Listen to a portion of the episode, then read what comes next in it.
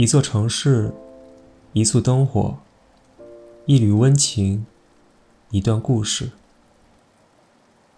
让夜晚聆听你我的讲述。晚安，愿你心有所爱，梦里有糖。晚安，小队，伴你入睡。这里是队长。今晚带来的。是史铁生先生的《合欢树》。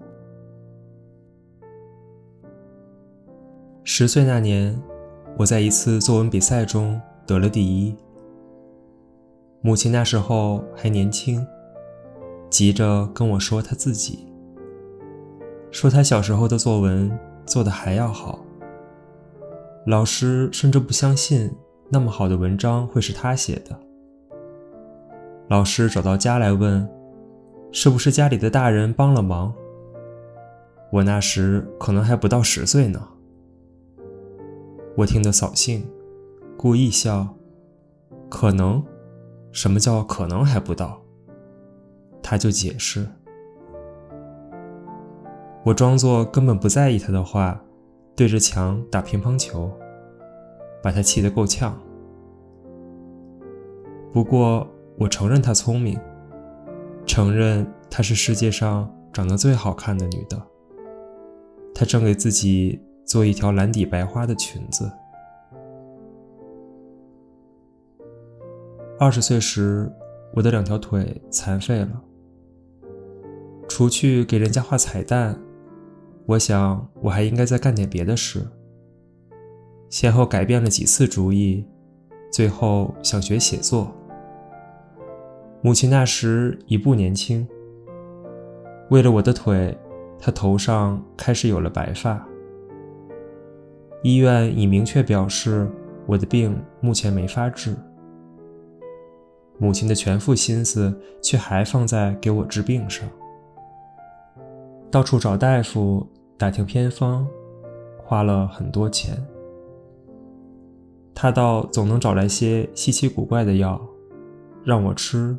让我喝，或是洗、敷、熏、灸，别耽误时间了，根本没用。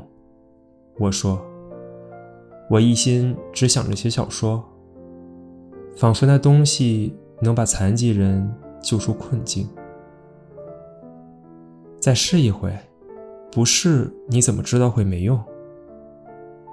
他每说一回，都虔诚地抱着希望。然而，对我的腿，有多少回希望，就有多少回失望。最后一回，我的胯上被熏成烫伤。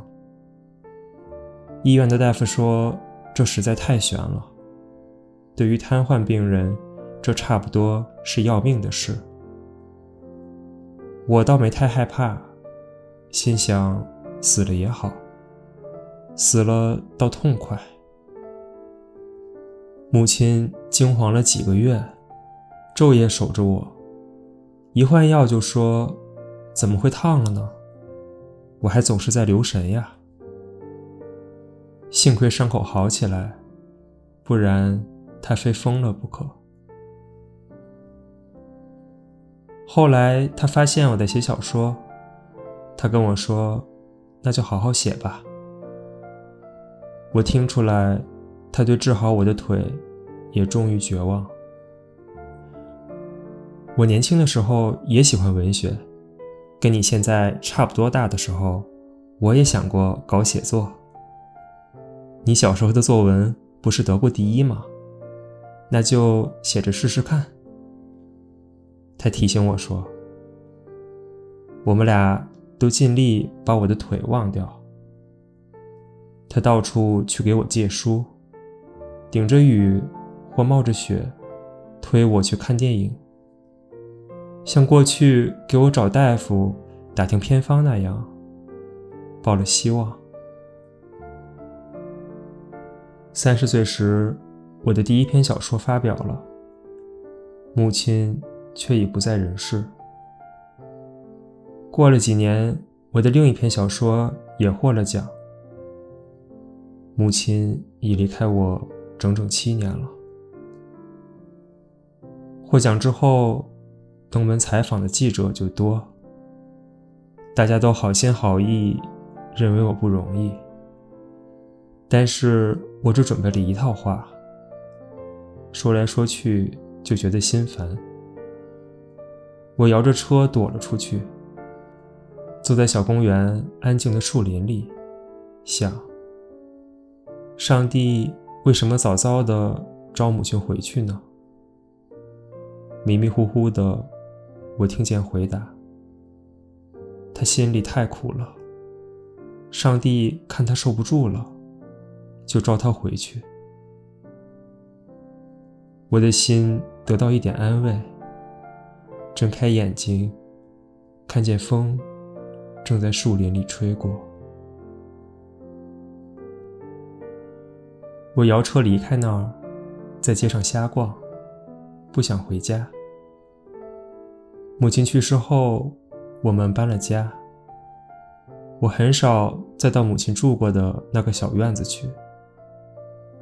小院在一个大院的近里头。我偶尔摇车到大院去坐坐，但不愿意去那个小院，推说手摇车进去不方便。院子里的老太太们还都把我当儿孙看。尤其想到我又没了母亲，但都不说，光扯些闲话，怪我不常去。我坐在院子当中，喝东家的茶，吃西家的瓜。有一年，人们终于又提到母亲，到小院子去看看吧。你妈种的那棵合欢树，今年开花了。我心里一抖，还是推说手摇车进去太不易。大伙就不再说，忙扯到别的。说起我原来住的房子里，现在住了小两口，女的刚生了个儿子，孩子不哭不闹，光是瞪着眼睛看窗户上的树影。我没料到那棵树还活着。那年，母亲到劳动局去给我找工作，回来时在路边挖了一棵刚出土的绿苗，以为是含羞草，种在花盆里，竟是一棵合欢树。母亲从来喜欢那些东西，但当时心思全在别处。第二年，合欢树没有发芽，母亲叹息了一回，还不舍得扔掉，依然让它留在瓦盆里。第三年，合欢树不但长出了叶子，而且还比较茂盛。母亲高兴了好多天，以为那是个好兆头，常去侍弄它，不敢太大意。又过了一年，他把合欢树移出盆，栽在窗前的地上。有时念叨，不知道这种树几年才开花。再过一年，我们搬了家，悲痛弄得我们都把那棵小树忘记了。与其在街上瞎逛，我想。不如去看看那棵树吧。我也想再看看母亲住过的那间房。我老记着，那儿还有个刚来世上的孩子，不哭不闹，瞪着眼睛看树影。是那棵合欢树的影子吗？院子里的老太太们还是那么喜欢我，东屋倒茶，西屋点烟。送到我跟前，大伙都知道我获奖的事，也许知道，但不觉得那很重要。还是都问我的腿，问我是否有了正式工作。这回想摇车进小院，真是不能了。家家门前的小厨房都扩大了，过道窄的。一个人推自行车进去也要侧身。我问起那棵合欢树，大伙说年年都开花，长得跟房子一样高了。这么说，我再看不见它了。我要是求人背我去看，倒也不是不行。我挺后悔前两年没有自己摇车进去看看。我摇车在街上慢慢走，不想急着回家。人有时候只想独自静静的待一会儿，悲伤也成享受。